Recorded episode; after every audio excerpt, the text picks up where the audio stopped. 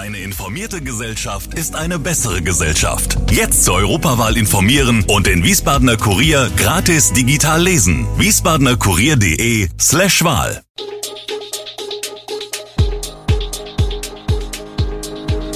Gude, unser morgendliches News Update. Das Wichtigste aus Wiesbaden für Sie im Überblick.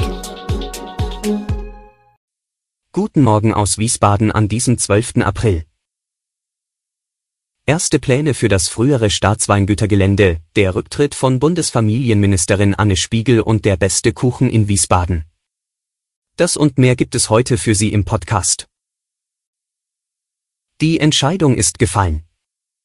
Nachdem die Redaktion gefragt hatte, wo es in der Landeshauptstadt den besten Kuchen zu kaufen gibt, haben knapp 2000 Leserinnen und Leser in den vergangenen Tagen zwischen 15 Cafés abgestimmt. Der erste Platz ging schließlich ans Café Gude. Täglich 50 verschiedene Kuchen liegen in der Wiesbadener Straße in Dotzheim in der Auslage.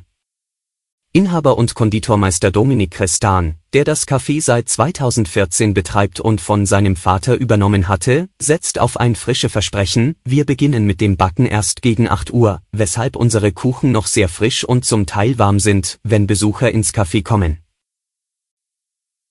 Werfen wir nun einen Blick nach Eltville. Dort wurden jetzt erste Pläne für das frühere Staatsweingütergelände vorgestellt. Seit 2021 versucht sich Mainterra als Eigentümerin der Immobilie und hat nun den renommierten Architekten Christoph Meckler ins Boot geholt. Der skizzierte unlängst im Eltviller Stadtentwicklungsausschuss erste Ideen für das Grundstück. Demnach sollen die beiden Altbauten so weit möglich erhalten bzw. aufgebaut werden. Für verschiedene Teile der Immobilie sind dann verschiedene Nutzungen angedacht so beispielsweise Wohnungen aber auch ein Coworking Space in der denkmalgeschützten Turn- und Festhalle. Ebenfalls mit Historischem befasst hat sich vor langer Zeit ein Fotograf aus Bad Schwalbach. Erich Benninghoven gehörte zu den ersten großen Fotojournalisten des Deutschen Reichs. Er begleitete Kaiser Wilhelm II. auf Reisen, fotografierte die Gräuel des Ersten Weltkriegs und auch Adolf Hitler auf dem Weg zur Macht. Außerdem stammen von Benninghoven einige Bilder von der Titanic bevor sie unterging. Für Titanic-Historiker sind die Titanic-Fotos von Erich Benninghoven eine Sensation.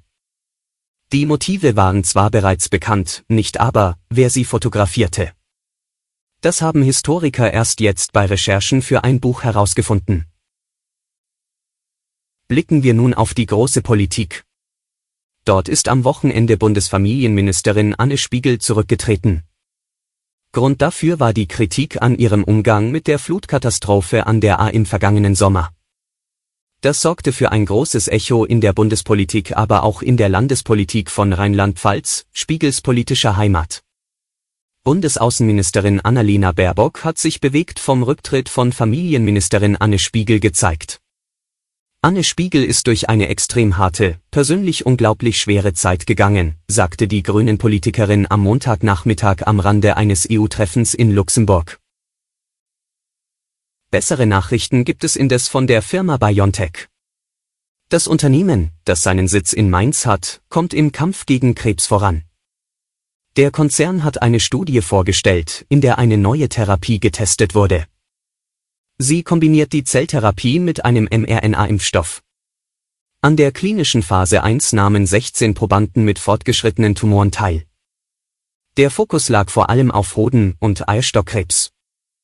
Die Probanden zeigten schließlich laut BioNTech ermutigende Anzeichen für eine klinische Wirksamkeit. Den Angaben zufolge zeigten sich insbesondere bei einer Erkrankungsform positive Ergebnisse.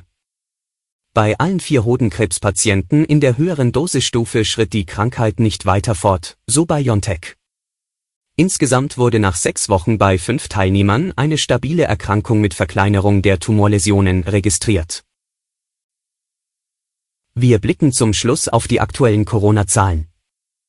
Die bundesweite 7-Tage-Inzidenz ist nach deutlichem Rückgang in den vergangenen Tagen wieder leicht gestiegen. Das Robert Koch Institut gab den Wert mit 1087,2 an. Die Gesundheitsämter in Deutschland meldeten dem RKI binnen eines Tages 162.790 Corona-Neuinfektionen. Bei den Werten ist zu berücksichtigen, dass einzelne Länder nicht an jedem Wochentag Daten melden, am Wochenende zum Beispiel Baden-Württemberg, Niedersachsen und Brandenburg nicht oder nicht vollständig. Das wiederum führt zu Nachmeldungen an Folgetagen. Ein Vergleich von Tageswerten wird damit zunehmend schwierig.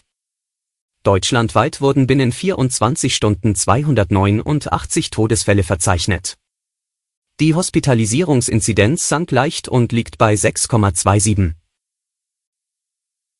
Alle Infos zu diesen Themen und noch viel mehr finden Sie stets aktuell auf wiesbadener-kurier.de. Gude Wiesbaden ist eine Produktion der VRM von Allgemeiner Zeitung, Wiesbadener Kurier, Echo Online und Mittelhessen.de. Redaktion und Produktion die NewsmanagerInnen der VRM. Ihr erreicht uns per Mail an audio.vrm.de.